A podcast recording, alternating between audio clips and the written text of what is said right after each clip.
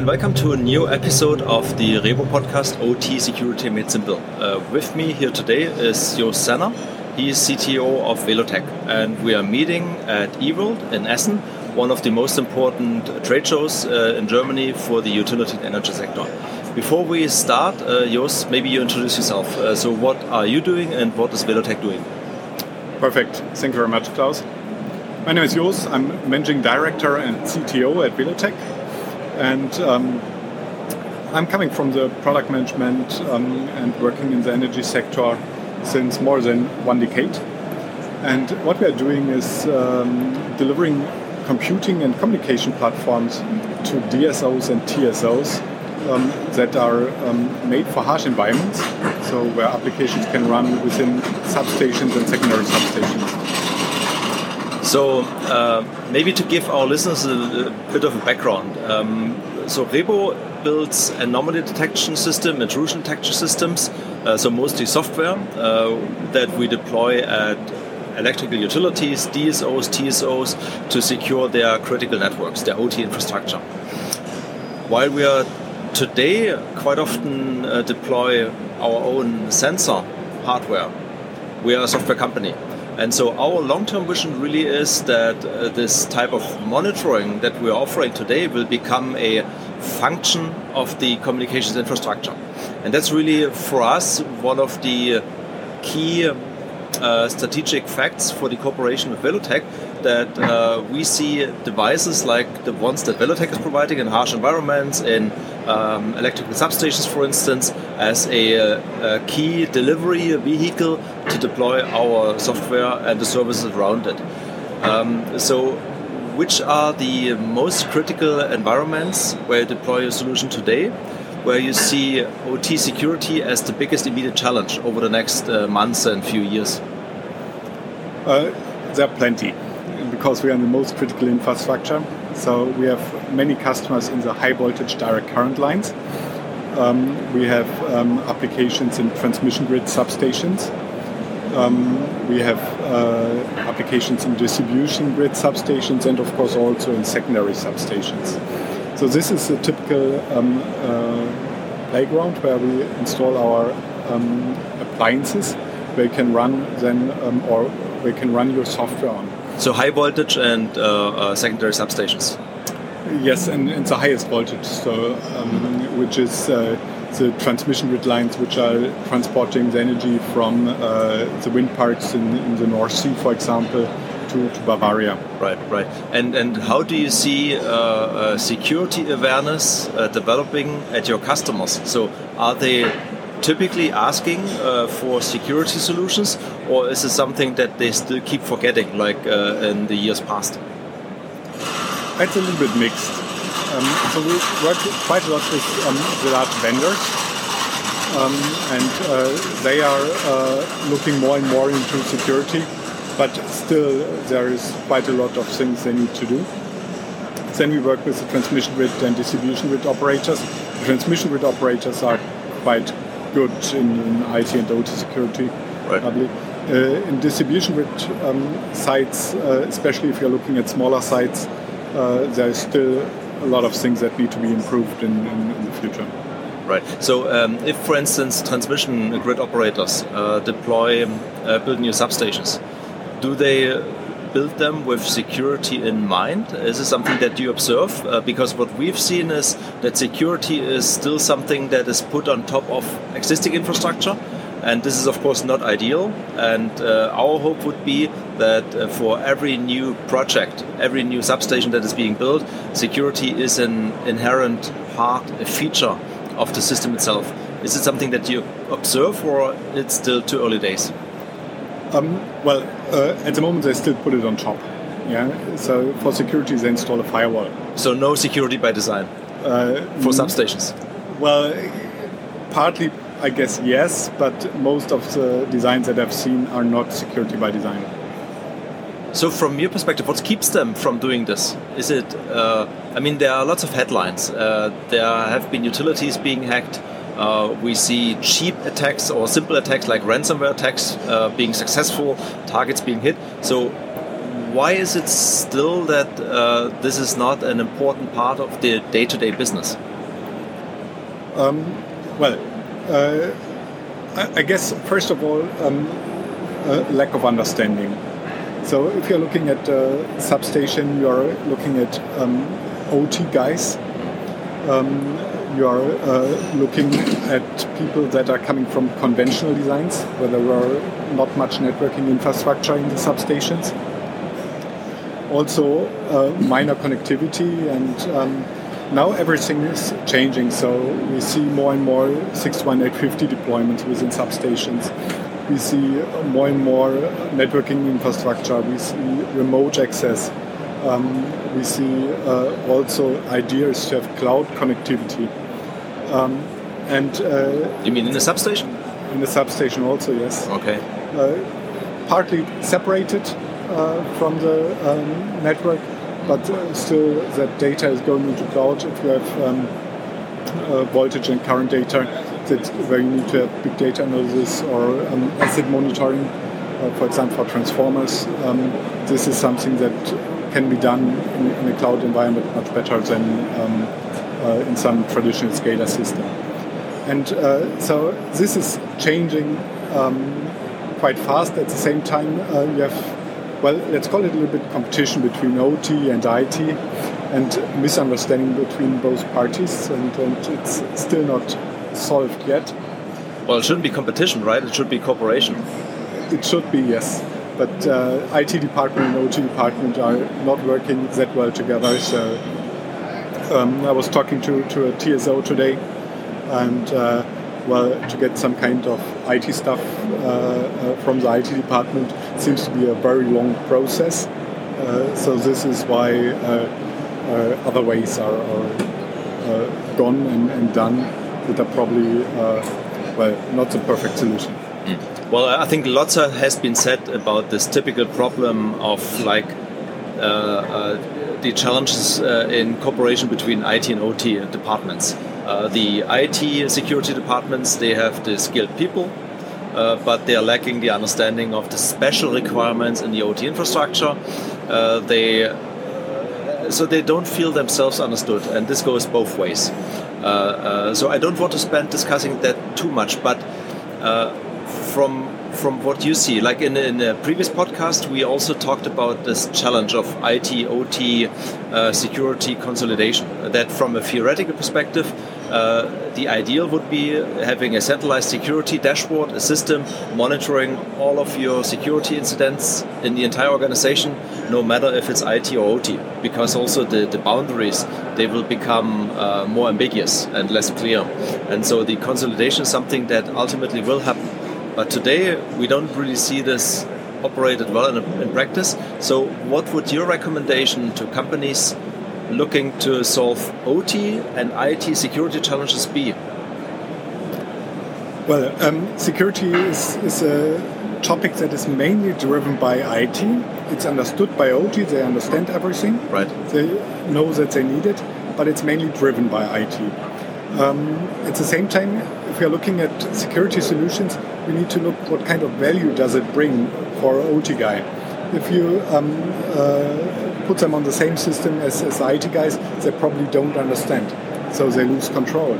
So you need to create value for them, not only in security incidents, but also understanding the network traffic, understanding what they build there, so monitoring the network, and give them a tool at hand which not only solves um, uh, security issues, but under, helps them to understand the network. Okay, so you're saying a key uh, to get the OT people on board, and I'm not saying OT security people because most often they are not really, uh, there is no real IT, classic IT security staff working in OT, not yet. Uh, but the key is to give them something beyond security, because of course security is not a value for them in itself they just take it for granted that uh, they get not hit by a cyber incident. I mean, when it happens, it's it's it's really bad. But if it doesn't happen, then there's no value for the OT security solution. So the benefit, if I understand correctly, is that uh, we should also try to give them a tool to monitor their day-to-day operations of their infrastructure. So, so simple things like like like uh, the or let's call it the health of their communication infrastructure that they need for their day-to-day um, operations. Is this correct? Uh, this correct. the reason behind is um, that, uh, well, if you're looking at security incidents, um, they're probably not from, or not always from external attackers, but also uh, based on misconfiguration Right. of systems, uh, network issues, and, and those things. And um, uh, network analysis tools and um, next generation firewalls can help you solving those challenges. Exactly, exactly, because they have they, they, they are watching data that is also relevant not from not only from a secure perspective but also from an uh, incident perspective. Um, so let's turn back at the uh, beginning of our discussion when we looked at the different, um, let's call it units that um, a typical grid uh, operator operates. So these are the high voltage substations where we understand they have significant infrastructure. Uh, they are modernizing that uh, with protocols like IEC 61850, which also provide more exposure to network attacks. But let's look at the secondary substations. Uh, they are usually much simpler in their setup. You have much more of them, so monitoring them could be a challenge. So, first of all, how do you see the security challenge or the security or the, the attack surface of these um, uh, the, the secondary substations today, the ones deployed in the field? Well, most of the substations that are deployed in the field today um, are very conventional, mainly copper. Uh, but most of the DSO, especially the larger ones in Europe, um, are installing more and more intelligent uh, devices inside of the substations. So the conventional secondary substations become smart substations or intelligent um, secondary substations. This means um, like RTUs are installed, measurement devices for the low voltage side or for the medium voltage side are installed. Um, additional uh, equipment for power quality is installed. And also connectivity to, for example, private households over power line for um, smart meeting perspectives is, is built up.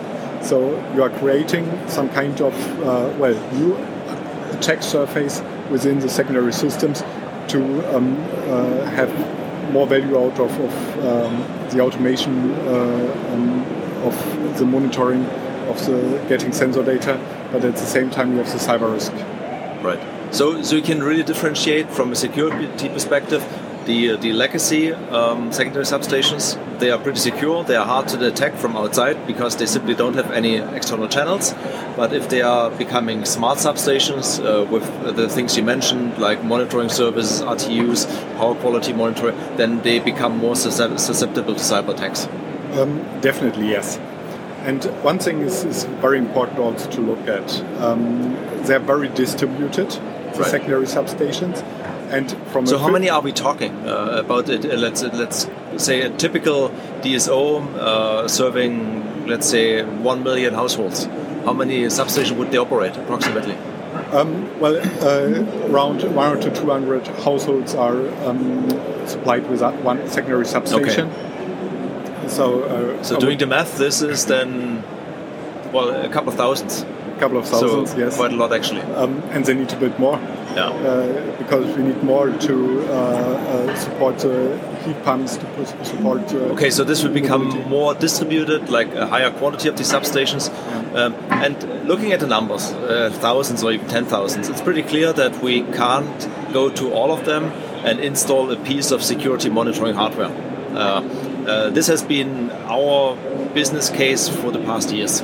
Uh, at, certainly at larger systems, but as these smaller, more distributed assets need to be secured as well. From your perspective, um, how What's your recommendation? What's the best practice of securing these substations that you would give to the operators looking to secure their upcoming smart grids? Well, well, best would be not to connect them. Uh, Really? and this is coming from you?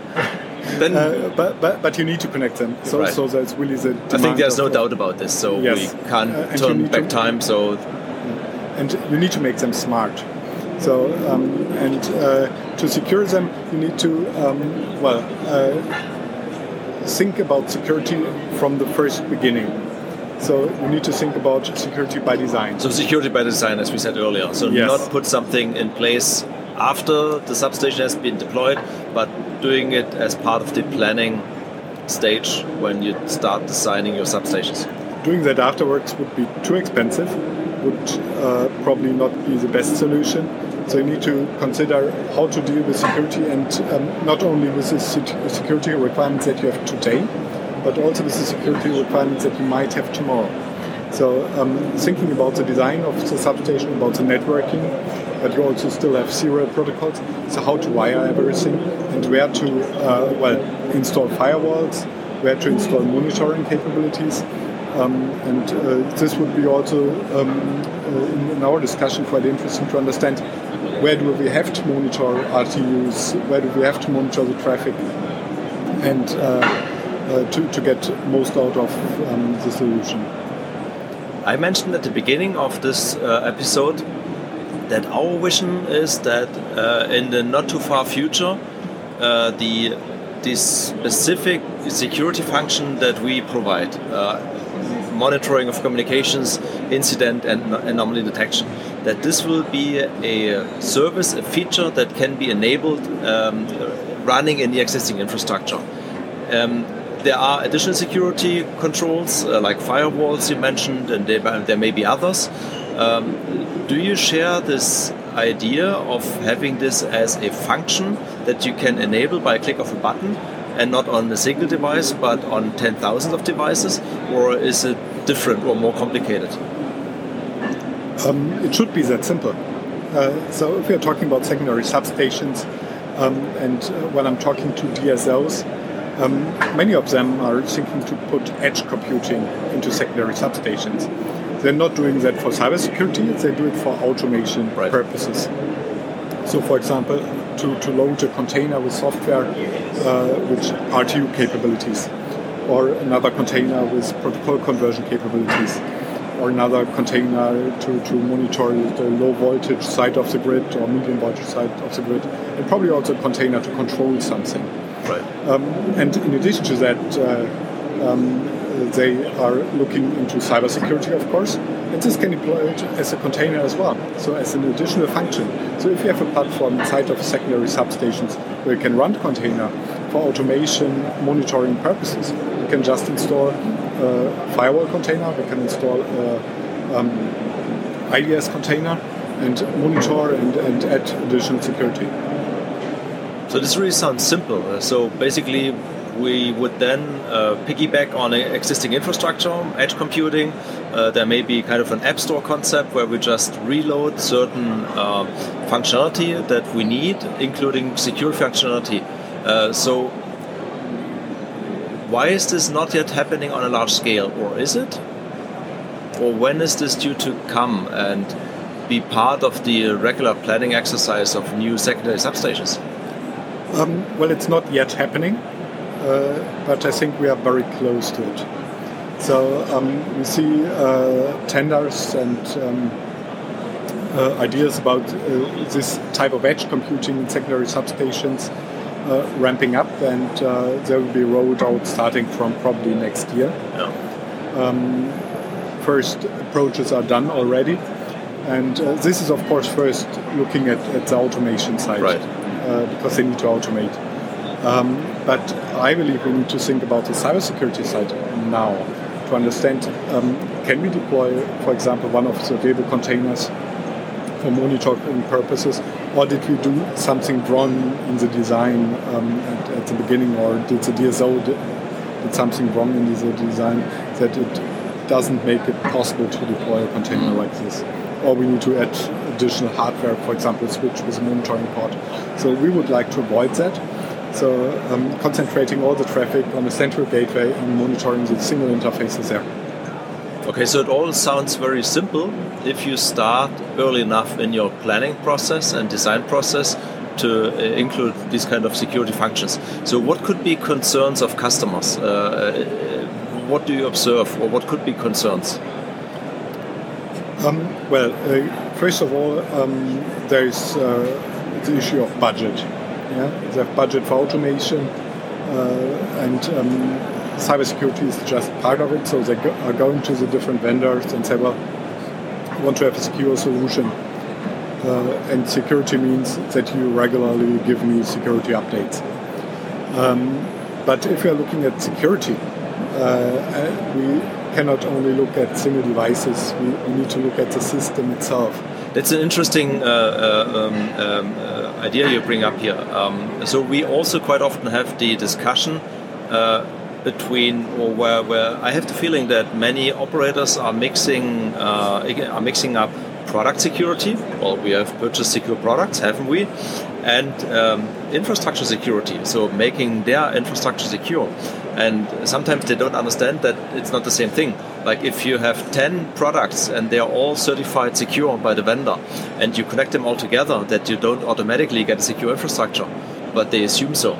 So, what needs to happen uh, to educate operators about things that need to be done if they connect secure products from different vendors? Uh, well, let's start at a different point. Yeah. So, as, as I mentioned before, we have a distributed infrastructure, which means it's very difficult to protect them physically. So you can just access uh, the things, and and, and uh, um, this is not too complex. And um, if you have access, you have access to multiple different um, devices with networking capabilities, they can access the whole system. And um, if you have that uh, uh, possibility, um, uh, you are not looking at a single device, but something that you might install in between of two devices or so, uh, which is manipulating traffic and, and so on. So you need to understand the security of the whole system. You need to understand the communication between the single devices you also need to understand the communication from the secondary substation to the SCADA to this cloud so that you also monitor that uh, traffic um, to understand uh, what, what happens in your network um, and also to detect security incidents there. So maybe it's important for the device manufacturers not just to deliver secure devices, but also providing their customers who integrate these devices into a complex infrastructure uh, uh, to give them security controls which enables a simple and affordable, I don't want to say cheap, but affordable uh, uh, security monitoring of these infrastructures, no matter uh, how, how secure the product is as claimed by the vendor. Would this be something? So, would do we need some kind of vendor alliance that we have to have a standard for a security control that is provided by all critical infrastructure component manufacturers? Well, and by the way, I don't believe that is ever going to happen. But is this a theoretical good idea? Uh, well, um, maybe it doesn't need to be a vendor alliance. Maybe a reference design could help already. So if you have a reference design, how to uh, monitor, where to monitor, um, and which is also done if you're looking into um, uh, uh, cybersecurity regulations and, and, certifications, for example, like IEC 62443, you see that uh, there are some kind of recommendations for, for cybersecurity and their monitoring is also required. Okay, and so that the uh, operators uh, uh, seeking to build new infrastructures put these into their tenders uh, as minimum requirements. That they say, well, uh, we we have certain security blueprints, certain standards, and we need devices and systems that can adhere to these standards and that can be monitored in a multi-vendor environment. Um, well, yes, but but usually they tender to to or multiple parts of the system, not the full system. Uh, so uh, this is something where you need to have an additional approach where you are looking at the full system uh, and not only on, on, on, the different parts that are tendered uh, if you think about cybersecurity because um, if you have uh, one part of the system that is not fully secured the whole system becomes unsecure. That's an interesting point. So it seems like uh, today's tendering process for critical infrastructures may limit the scope of security at each given tender uh, because a tender may only look at uh, a particular type of substation or maybe only a few substations. And there may be security requirements for these five new substations but it doesn't incorporate the central control system or doesn't incorporate the secondary substations. So there needs to be a more holistic approach to security then. But this is probably not compatible with the tendering guidelines as we see them today so what could be a solution here well uh, if, if, I mean, you cannot uh, solve it from a tendering perspective. So uh, what you need to create is um, some kind of, of, platform, and this will be the new standard where you can run applications from third parties on.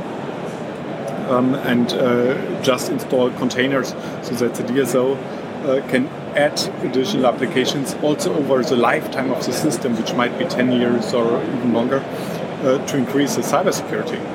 Um, and uh, at, at, the moment, we probably just simply need uh, um, a standard firewall.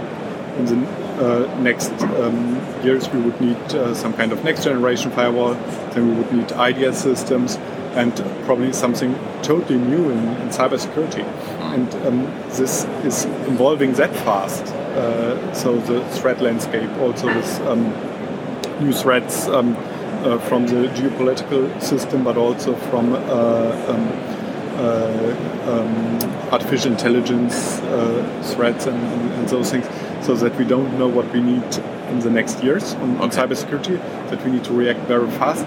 So the only possibility to do that is to install the required measurements by software, because we cannot always go to every secondary substation, hundreds of thousands in Germany, uh, and install new hardware if, if, there is a new requirement on, on cybersecurity. It's not possible. Yeah. So the key takeaway uh, for this episode, uh, uh I would say, is then we as uh, vendors, device manufacturers, and security uh, solution vendors need to remain flexible, make deployment simple and easy for our customers, even in large and evolving and highly distributed infrastructures and be ready for whatever is there to come in terms of regulation and other requirements. Fully agree to that, and um, well, I mean, it's um, exciting times, so let's work on this. Absolutely. So, uh, thank you for the good discussion, and it was great to have you on this show. Thank you, Klaus.